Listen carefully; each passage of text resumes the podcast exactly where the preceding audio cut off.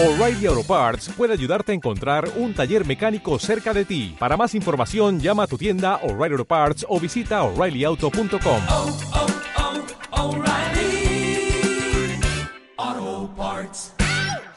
Estás escuchando Generación Videoclub. Comenzamos.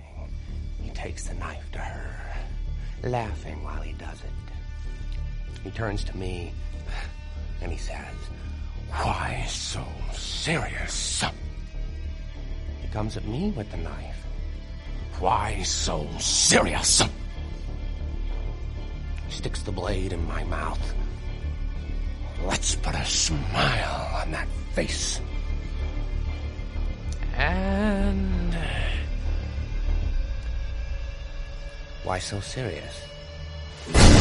Hola, hola, bienvenidos a otro programa más aquí en Generación Videoclub. Yo soy Vico y me puedes encontrar en Twitter como Vico barra Jalada y el Twitter y el Instagram del programa es G-Videoclub. También estamos por YouTube, aunque un poco eh, lo hemos dejado un poco aparcado, pero bueno, también nos podéis seguir ahí. Y sobre todo, darnos a seguir en iVoox, que, que nos gusta ver ese número crecer. Eh, otro programa más, tenemos a David desde Murcia, Kyles85 en Twitter. ¿Qué tal, tío? ¿Cómo estás? Pues aquí estamos, chicos, una semana más. Y desde Madrid, pues tenemos a Alejandro Caviedes. Alejandro Caviedes en Twitter. ¿Qué tal, tío? ¿Cómo estás? Pues otro ratito más, ¿no? Vamos a hablar un poquito a pasar menos calor hablando de cine. Y mira, lo prometido es deuda. Dijimos que íbamos a hacer más, mm, íbamos a ser más asiduos a grabar, así que aquí estamos. Y con todo esto, pues nos vamos al cine.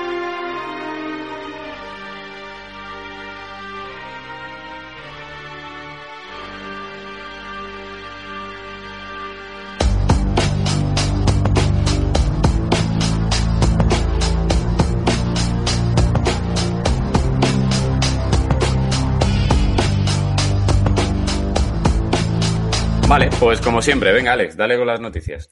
No puedo empezar con otra que no sea el nuevo tráiler de Dune, eh, la nueva película de Delis Villeneuve, eh, Warner Bros., el gran pelotazo, ¿no? Yo creo. Y es que quería veros, preguntaros, mejor dicho, sensaciones. eh, por mi parte, o sea, ya me tenían ganado, estaba comprado, el culo iba a estar en la butaca, pero este segundo y último tráiler es sencillamente espectacular. Quiero saber vuestra opinión. Bueno, pues es un tráiler enorme, ¿no? Es un tráiler que, que solo, con, solo con las pinceladas que nos dejan en el tráiler nos podemos hacer una idea de, de lo que no nos enseñen. Es enorme. Yo creo que va a ser una gran película. El reparto es espectacular.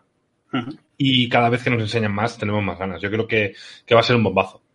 Totalmente. La escala, ¿no? Es, yo creo que es lo que más se habla y es verdad, la escala de la película es inmensa. O sea, tiene pinta de esto de si funciona en taquilla, que por cierto hay que dejarlo claro, aquí ninguno de los tres, o creo que ninguno de los tres somos especialistas ni expertos en, en Dune ni en nada por el estilo, No. pero esto no es Star Wars. O sea, si es verdad que lo están también vendiendo de una forma en la que a lo mejor la gente se lleva un chasco, que esto tampoco es Star Wars, quieren crear un universo, pero no es la guerra de las galaxias. Aún así, Exacto. yo- yo estoy contigo, David, yo creo que, que va a ser una película de aventuras, ciencia ficción, con una escala enorme y seguramente la más ambiciosa de un cineasta que te apasiona, ¿no? Bueno, nos apasiona, ¿no, Vic? Sí, sí, a ver, la, la mezcla de Villeneuve con, con todo el reparto eh, pinta, pinta muy bien. Lo que pasa es que yo estoy leyendo mucho eh, a mucha gente que dice que se, que se la va a pegar. Vale. Película que se la va a pegar. Eh, no estoy oyendo, no estoy leyendo a gente desconocida, estoy oyendo, estoy Sí, sí, sí. Gente que pilota bastante de cine que está diciendo eso. Entonces, bueno, no sé en qué se basan tampoco porque no, no la han visto, pero bueno, por, por, por cosas que les llegan a ellos, dicen que puede llegar a pegársela. Eh, yo confío mucho en Villeneuve, pero eh, bueno, creo que es un proyecto muy, muy complicado de, de que llegue al, al público en general, porque, eh, como tú has dicho, no es una película, no es Star Wars, es una película muy política, de mucho politiqueo.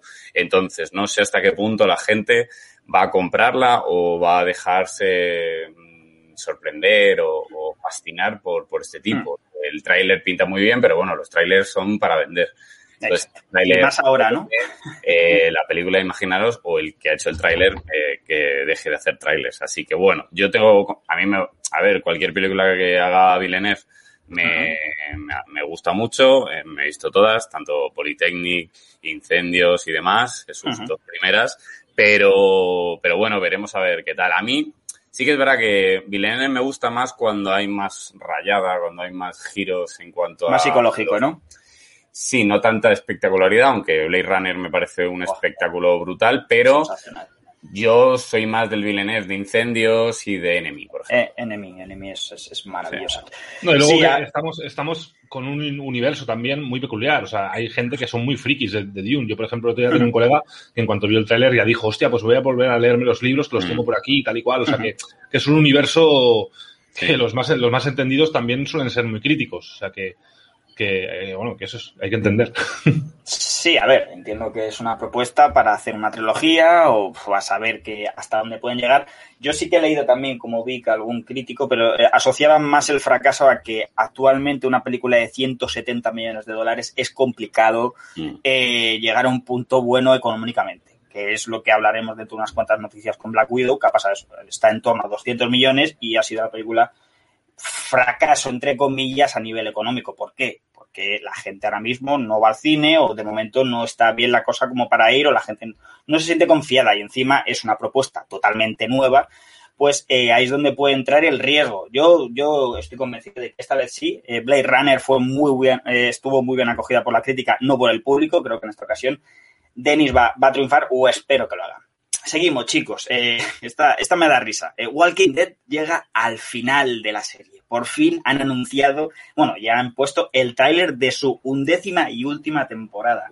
Quería saber vuestra opinión. Yo me bajé del barco hace ya muchos años, tengo que reconocerlo. Entiendo que la gente que nos, que nos escucha, alguno seguirá. Creo que David, no sé si tú sigues, pero quería saber un poco eh, sensaciones de esta serie que empezó o sea, eh, brillantemente y que creo que ahora mismo van a estirar el chicle, no es el siguiente paso. Contarme que, qué os parece que ya termine por fin.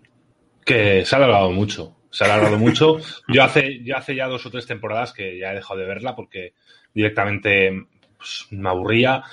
Y, y bueno, es una, es una serie que es lo que tú dices, Alejandro, empezó muy bien. Los tres, las tres primeras temporadas, o la primera, que yo creo, porque la segunda La fue un poco más floja. Buenísima. La primera fueron muy, muy poquitos episodios y todos con, de mucha calidad, ¿no? Luego sí que es verdad que llegaron a un punto, cuando salió el enemigo este Negan, llegó un punto de la serie que también estuvo muy bien y que, que, que, que pensamos, hostia, aquí puede ser que... Momento había, cumbre, habían, ¿no? sí, momento cumbres, ¿no? Y habían unos cliffhangers que eran muy importantes, ¿no? En la serie, con, con lo cual nos daba esperanzas de que, de que a partir de la quinta, sexta temporada podría la cosa mejorar, pero no, mucho más lejos de la, de la realidad. La verdad es que yo los cómics también mmm, me gustaron mucho, mucho más que la serie, pero sí que es verdad que al final sigue siendo más de lo mismo y tanto los cómics como la serie no han sabido, yo creo que, que seguir. Cerrar, ¿no? Cuando tenían que cerrar. Vic, tú que eres muy amante de los cómics, eh, creo que te bajaste del barco, pero ¿qué, qué piensas de, de, tanto, tanto, tanto y tanto? Una serie que creo que tendría que haber terminado hace ya años. Sí, a ver, yo de los cómics me bajé también en el tomo 35 o así, no sé cuánto llevan. Todo, todo los tengo todos por aquí, eh, pero también me bajé del barco porque se repetía demasiado. Y mira que los cómics, hasta el tomo 20 y muchos, aguantó bastante bien. Luego la serie, por ejemplo, yo, yo no coincido con vosotros en que la primera fuese mejor. A mí la primera me pareció que estaba un poco más alejada del cómic eh, y eso no me gustó nada. Eh, el, el, final de la primera de la, de la primera por ejemplo no me gustó cero o sea nada de nada de nada de nada me parecía un poco un poco a lo que se hacía en Resident Evil y demás pero a mí la segunda sí que me gustó porque se parecía mucho más a la historia del cómic que es la que me, realmente me, me, me, gustaba. Pero pero sí yo de la serie me bajé creo que la cuarta la quinta temporada. Eh, ya dije bueno esto no, no, no, no. Desde que, bueno, desde que muere un personaje que es súper importante en los cómics y en la serie se la, así de esa, pum, a tomar por culo, eh, pues dije, madre mía, esto va a ir por otro, va a ir por el lado de la primera temporada, es decir, van a hacer su historia y no se uh -huh. va a parecer, y yo no digo que sea igual que los cómics, pero hombre, si los cómics funcionan y la historia funciona, pues hombre, eh, que, que, que, que haya un, un poco de parentesco, pues no está mal. Así que bueno, con Negan y de verdad que bueno, pues eh, vale, sí, mola mucho, pero, pero creo que tanto el cómic como la serie se han, han repetido mucho la fórmula y, y, al final dices, uff, pues más de lo mismo. Hmm. Yo me, yo creo que me bajé, si no recuerdo mal, en la temporada de Negan, pero no por nada, sino porque al final de esto que lo vas dejando, lo vas dejando. Y me acuerdo que la aparición, el primer capítulo de esa temporada era bastante impactante creo que mataban al personaje asiático en su momento, aunque es un spoiler, pero ha pasado ya muchos años. Eh, no sé cómo se llama, por eso lo digo así. Pero bueno, Bueno, en, teoría, en teoría la temporada acababa que mataban a alguien y no sabías a quién. Te tenías que Sí, esperar no, es, es para saber a quién eh, mataba.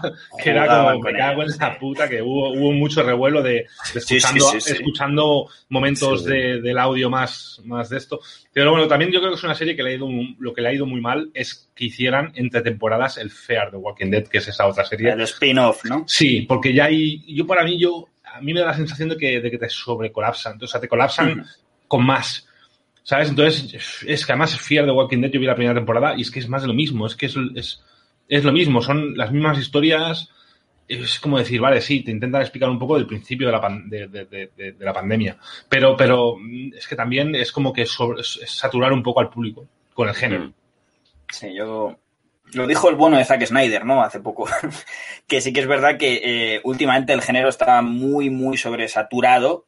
Y bueno, y que por eso se decidió él hacer Army of the Dead, que tampoco es la octava maravilla del mundo, pero está bastante curiosa. Pero sí que es El verdad que. está saturado, pero yo hago otra, claro que sí. Y claro, no, pero por eso, por- es verdad que como tenía un bagaje, bueno, bagaje, ¿no? ¿Qué coño? Tenía una película muy, muy buena y es verdad que se le da muy bien el género. Sí que es verdad que, que coincide con David en eso de que hay demasiado zombie y todo igual. Creo que por ahí va esas cosas raras que no vamos a entrar en Army of the Dead y toda la movida.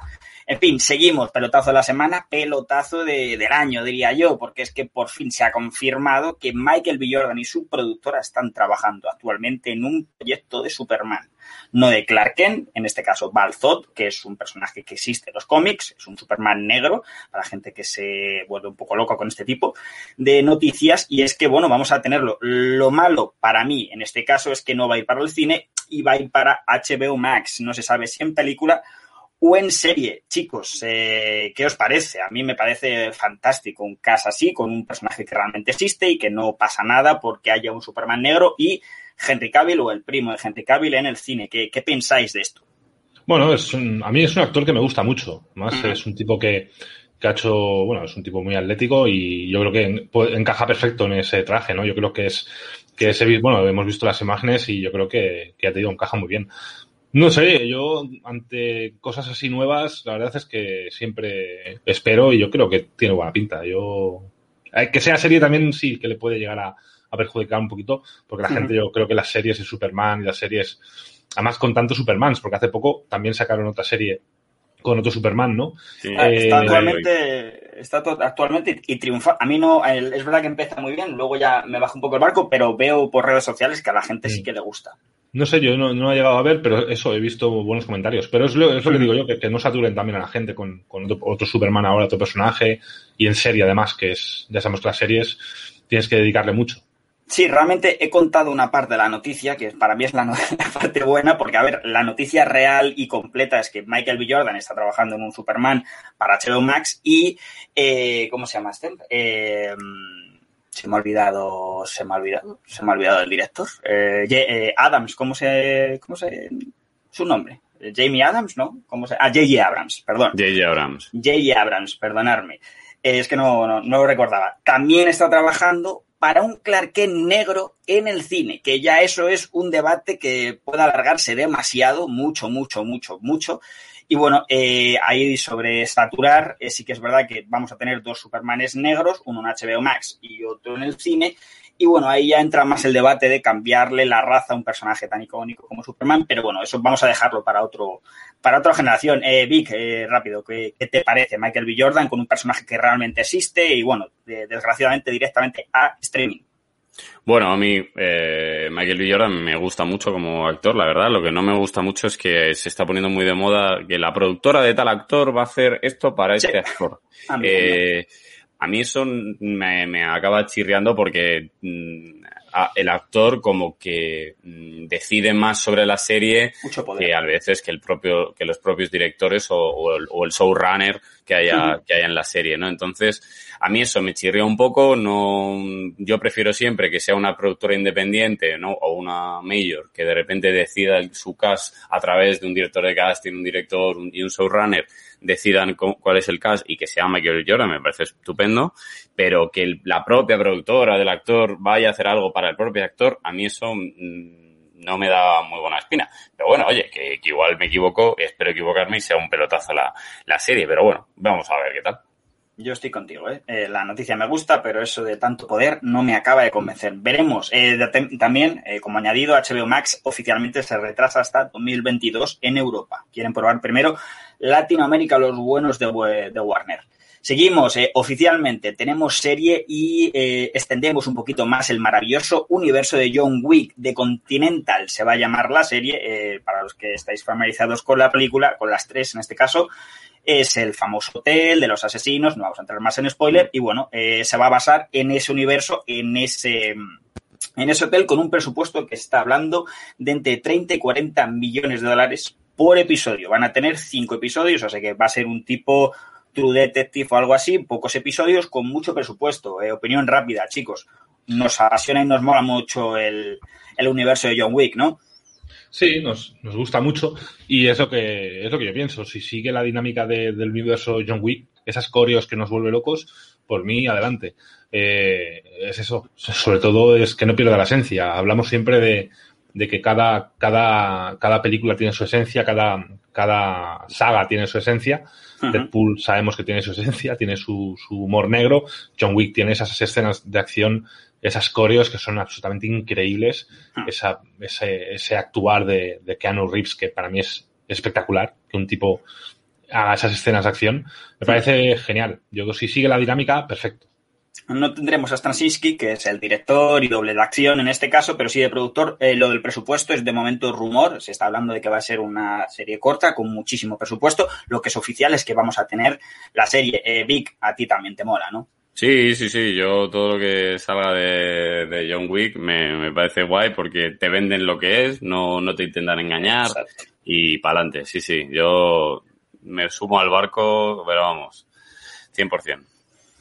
Y bueno, chicos, las cuatro últimas, esta es la más conflictiva, ¿vale? Eh, Batgirl, el nuevo proyecto de Warner y DC, va a ir para HBO Max, una película en solitario sobre la heroína. Eh, anunciado cast, y bueno, pues eh, es Leslie Grace, que es una actriz de color, es afroamericana, es más mulata que negra en este caso, y bueno, como bien sabéis, y el que no lo sepa, pues Batgirl es pelirroja, un personaje más pelirrojo que las Mayor no contratan una pelirroja, es bastante curioso esto. También, eh, bueno, ha traído mucho debate en redes con que ya están otra vez con la inclusión, porque no se pueden hacer personajes, etc. Eh, vengo a preguntaros, más que la propia noticia, que a todo el mundo, pues veremos a ver qué tal sale un proyecto así, un universo de Batman, creo que mola, eh, con todo lo que va a venir de Pattinson, creo que puede molar bastante y el personaje de los cómics mola mucho, pero quiero preguntaros, eh, ¿cómo veis eh, otro cambio de raza en un personaje con, con un canon bastante firme, nunca ha cambiado demasiado? Chicos. Es un problema. Bueno, no, no es ningún problema, pero es algo que siempre va a dar que hablar. Yo creo que, que hoy en día pues se quiere, se quiere tener contento a todo el mundo Ajá. y a todo el mundo no puedes tenerlos contentos. Entonces es, es, el, es el, debate eterno de, de, de qué hacemos. Sí, no, se ve bien, se ve mal. Habrán muchos fans eh, acérrimos que digan que, que bueno, que, que ellos prefieren lo de siempre, el no cambiar. Y habrá gente, pues, que, que por, por, sobre todo por apoyar eh, a las, a las, mm, a otro tipo de, de, de esto, pues sí que, que vean bien eh, eh, que se cambie de raza en, en según qué personaje, según qué perso- personajes. Yo, Total. no sé, yo creo que va a dar mucho que hablar y, y nadie va a quedar, al final nadie va a quedar contento de, de, de Hmm. lo que se haga al final. A ver, yo el mayor problema en este tipo de, noticias veo que es que eh, realmente a las major les importa una mierda la inclusión y que actores afroamericanos, latinos, eh, asiáticos, me da igual, cualquiera que no, que no sea blanco en este caso, eh, tenga trabajo, tenga más, eh, más abanico. Creo que simplemente, o lo veo yo así como una moda, lo veo en ellos, ¿eh? La- las major en este caso, entonces eso sí que a mí me toca un poco lo que viene siendo la moral que sea negra, asiática, que le cambie la raza en general, me da un poco igual porque si ha, si ha clavado el casting, lo hará bien. Otra cosa es que luego la película sea buena o sea mala, pero sí que lo que más debatible veo en esta noticia es que las Mayor no están realmente haciendo el mensaje que venden. ¿No, Vic? ¿Tú qué piensas? Sí, sí, puede ser. Creo que hay un... se esconde un poco siempre el discurso que tienen, se esconde un poco el que quiere ganar, que quieren ganar dinero, que esto es así y, ya está. Y les importa todo lo demás les importa muy poco. Eh, entonces, bueno, yo los cambios siempre los veo bien. No, hasta que no veo el, el producto, no siempre lo veo bien. Luego, el producto pues puede ser, eh, puede estar muy bien o puede ser una castaña. Y no porque sea una actriz o actor afroamericano o, o, Sí, o sí, asiático, quiero decir, o, o, o, no sé, no, no tiene nada que ver. Si es verdad que muchas veces, pues, el producto no gusta, lo dices, si ya te califican, claro, es que Sí, bueno, ya sabemos cómo lo haces porque no te gusta. No, no, no. Eh, a mí todo, todo, todo cambio me parece bien porque se hace por algo. Luego el producto, pues, eh, igual que si no se hace cambio, el producto puede ser una castaña. Pero, pero bueno, veremos a ver qué tal. Bueno, Sí, al final la noticia es que expanden un poquito más eh, estos personajes de DC, a ver si montan algo más o menos potable, que los de Warner últimamente vamos a dejarlo ahí. Chicos, tres últimas. Eh, Dwayne Johnson se baja de la saga infinita de Fast and Furious. ¿Qué, qué opináis de esto? Ha, ha dado unas declaraciones bastante contundentes en, en la promoción de, de Jungle Cruise, o Cruise, como lo queréis decir, eh, diciendo que no va a volver y que lo más probable es que tampoco vuelva en el spin-off que te funcionó tan bien de Hobson Show, porque, bueno, les desea mucho éxito y todo muy bien, pero parece ser que eh, la enemistad con Vin Diesel eh, ha ido a mayores o no le gusta cómo trabaja o lo que sea. Yo, opinión personal, eh, me parece bien que se baje de aquí porque es una, es una castaña con piano que haga sus cosas, pero es que creo que el verdadero cáncer de esta, de esta saga es el propio Vin Diesel. Y no porque tenga una enemistad con The Rock o con el otro o con el otro, porque creo que es el que realmente eh, eh, manda, es el que la mente pensante de todo el despropósito que han montado y que le quedan dos películas todavía por montar y que la gente va a ver, porque es la película más vista de este año.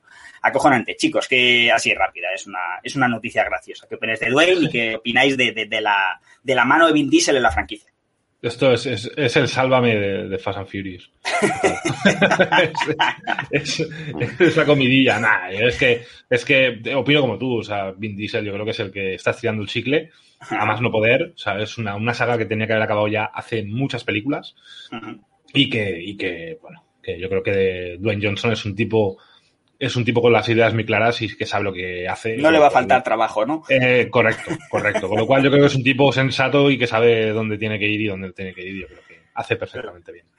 Eh, Vic, yo a ti no, ni te pregunto, ¿no? A ver, no le, no le, no le, va- no le va a faltar trabajo ni le va a faltar dinero, así que no. necesita.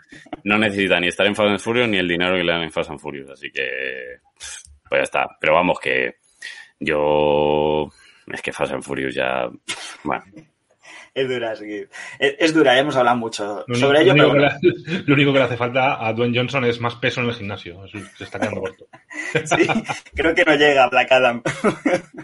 bueno, chicos, las dos últimas. Eh, esta es una buena y, bueno, eh, la- realmente es buena, porque, bueno, Viuda Negra bate récords negativos de, de- con una película del UCM de Marvel en Estados Unidos y a nivel mundial. Ha hecho muy, muy poco para lo que es Marvel, pero eh, Disney ha sido lista, como gran compañía que es, y ha dicho que es la última película que va a hacer híbrida. Cuando digo híbrida es que se estrena en Disney Plus y cine, con un coste adicional de 20 tal y cual, pero eso lo van a, lo van a quitar y va a ir directamente al cine. Me parece que esa es la gran noticia más allá de- del batacazo eh, a nivel económico de la película que hablamos y tenéis una crítica en anteriores podcasts.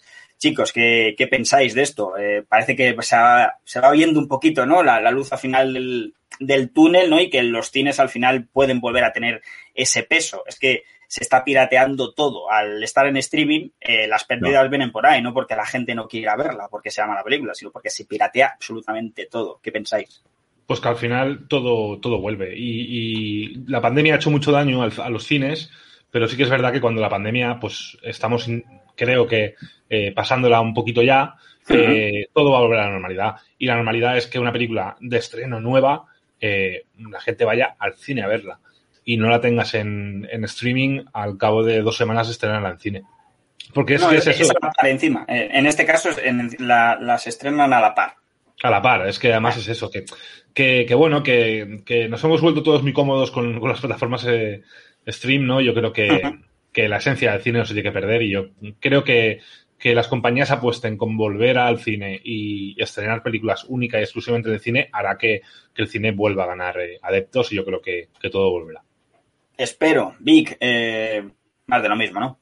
Sí, sí, sí, no, no, yo, yo pienso lo mismo, las películas tienen que ir al cine sí o sí, salvo alguna peli, bueno, pues que, puedas eh, estrenar en tu plataforma que sea, no de bajo presupuesto, pero que tus, expectativas tampoco sean muchas y digas, bueno, pues la, la, la saco por la, por mi plataforma, que ahora ya casi todas las major y todos tienen su, o contratada o su propia plataforma. Pero sí que es verdad que Black Widow las primeras semanas en, en Disney Plus fue, les fue, le fue bastante bien, ¿eh? Sí, sí, sí. Eh, Tuvieron un éxito bastante importante. Eh, Elena, una chica que ha hecho un libro, eh, lo, lo estuvo comentando, eh, que, que ponía como ejemplo Disney Plus de, de decir, pues mira, al final, eh, tanta gente que decía que no, que esto no era una buena idea, por lo menos al principio, eh, luego ya, Sí. pues, eh, pero al principio les fue bastante bien. eh. Cuando es un formato que a mí no me gusta,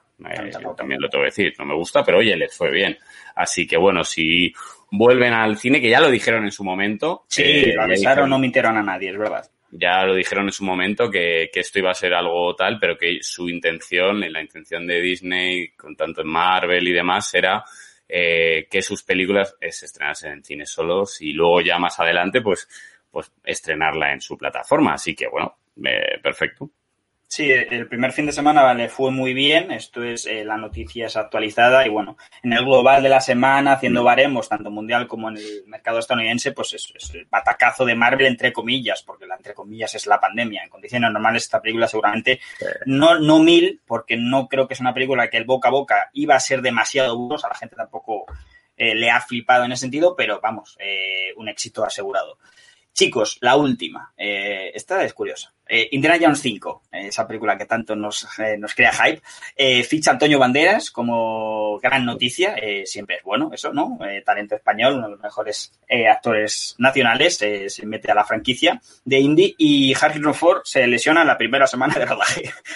Chicos, como veis que, bueno, el bueno de Harrison, que por cierto va a tener eh, va a tener rejuvenecimiento de este digital, Facial. como el que tuvo, sí, exactamente, Sí. como el que tuvo Al Pacino, Robert De Niro, bueno, anterior, incluso Robert Downey Jr. en Marvel, toda esta técnica la va, la va a tener, porque bueno, ya Indy está un poco cascado, y Antonio Banderas en- se suma al elenco. Eh, ¿Qué pensáis? O sea, por elenco eh, es muy bueno, ¿eh? porque está el propio Harrison, está Phoebe Waller-Bridge y está Matt Mikkelsen. Ahora suma Antonio Banderas. De momento, eh, ni tan mal en cuanto a nombres. Eh, ya hablemos de Indiana Jones 5, vamos a dejarlo así. ¿Qué pensáis? Bueno, Antonio Banderas ya todos los retoques se los ha hecho fuera de... está, está más joven que yo el cabrón. Bueno, lo de... Yo creo que van a tardar en rodar. Yo creo que Harrison Ford está muy, muy, muy, muy petadito. No sé yo, no sé yo. No sé yo si acabará de rodar esta película. No sé, yo es que ya son, son sagas que... es que- Están muertas, ¿no? O que, o que crees que todavía pueden, pueden sorprender. No, no, yo creo que... No, yo creo que, que la gente irá a verlas, porque, porque Sí, la, gente, claro. la gente que es nostálgica, pues irá a verla. Irá a verla, y, pero que, que sea un buen producto y que pueda gustar y contentar a todos, creo que, que está lejos. Yo creo también. Yo creo, bueno, más, eh, como he dicho, más allá de los nombres, eh, que me parecen brutales, eh, la peli lo dirigimos desde que se le dio luz verde. O sea, se bajó hasta Steven Spielberg, creo. Eh, con eso se dice todo y lo hemos dicho una y otra vez, pero bueno, el fichaje de Antonio Banderas es reseñable y quería preguntar, Vic, eh, como, como David, como yo en general, ¿no? Como la mayoría de la gente piensas. A ver, yo, yo ya sabéis que no soy muy fan de Indiana Jones. Nunca he sido muy fan de Indiana Jones. No. mm, Pues entonces peor. Claro, o sea que no.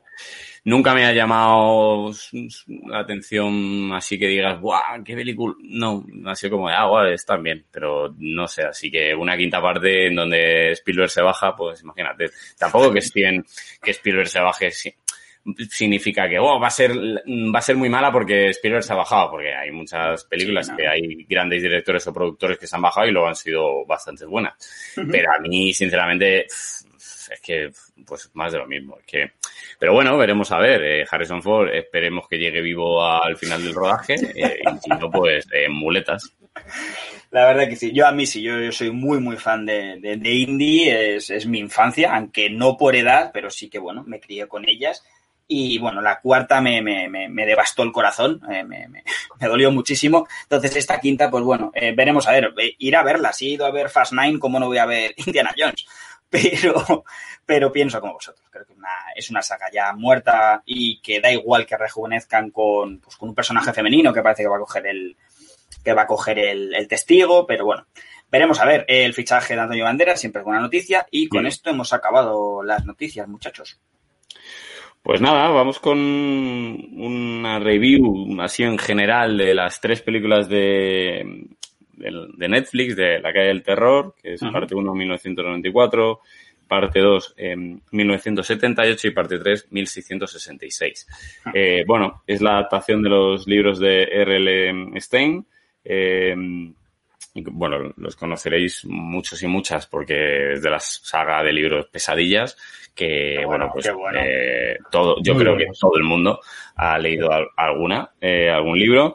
Eh, bueno, un poquito una ambientación noventera, un poco de Stranger Things, se sí. sube al carro un poco de, de Stranger Things, luego con eh, una cosa de... Me ha recordado que, verdad, me lo decía mi colega Casta, nos, rec nos recordó un poco a la película Trece Fantasmas con tanto eh, ah, es malo, por así decirlo. Pero, pero bueno, una, un, un, producto de tres películas que se estrenó cada, cada viernes. Creo que ha sido un éxito. Creo sí. que ha sido un éxito que lo hayan hecho así. Creo que ha sido un acierto. Eh, creo que este tipo de formato me gusta más que una serie, por ejemplo. Aquí van al grano en muchas, en, bueno, sobre todo en la primera y la segunda, van al grano y, y, te lo pasas muy bien. Y aparte, pues te da el hype de decir, ay, a ver, venga, la, la siguiente semana tengo la segunda parte o la tercera y, y, te van dando pistas, ¿no? Un poquito mm, como te van desmenuzando el pan para seguir las migas y, y al final, pues descubrir todo.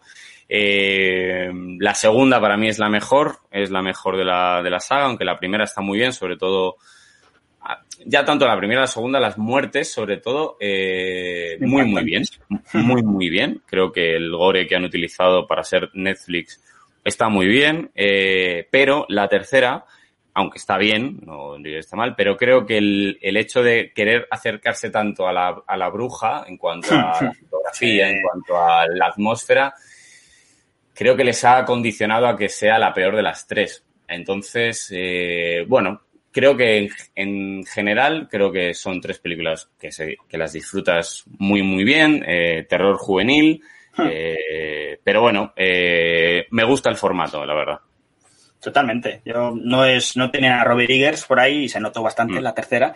Aunque tengo que reconocer que, mira, yo voy a empezar por la tercera y voy a acabar por la primera, que la tercera parte, eh, lo que menos me gustó es la parte final, que es la parte 2 dentro mm. de la tercera parte, que es cuando eh, vienen los problemas que tuve en la primera. La primera me gustó mucho y como tú dices, el gore, las muertes son bastante impactantes y muy chulas. La, lo que viene siendo la atmósfera de lo de la bruja, te engancha, o sea, yo creo que es la palabra, ¿no? Eh, te engancha cada semana y querías ver qué pasaba sí. en cada viernes.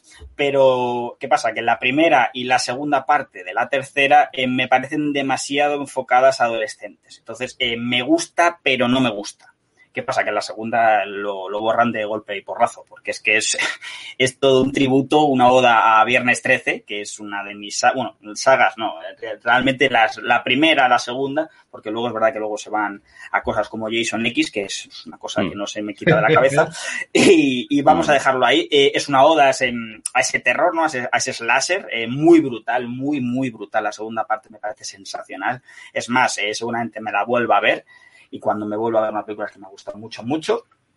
Y eso, eh, creo que la trilogía al final funciona, eh, funciona muy bien, creo que capta tu atención, eh, está enfocada en un principio más adolescentes, pero luego, como digo, la segunda es un poco más adulta, ya te engancha a la gente que no la había convencido del todo la primera, y la tercera cierra, eh, estoy contigo de acuerdo que la primera parte, la, el origen de la bruja, por así decirlo, eh, sí, es pues, digamos que es un calco, ¿no? De, del chino, vamos a decirlo así, a, la bruja, a esa masterpiece.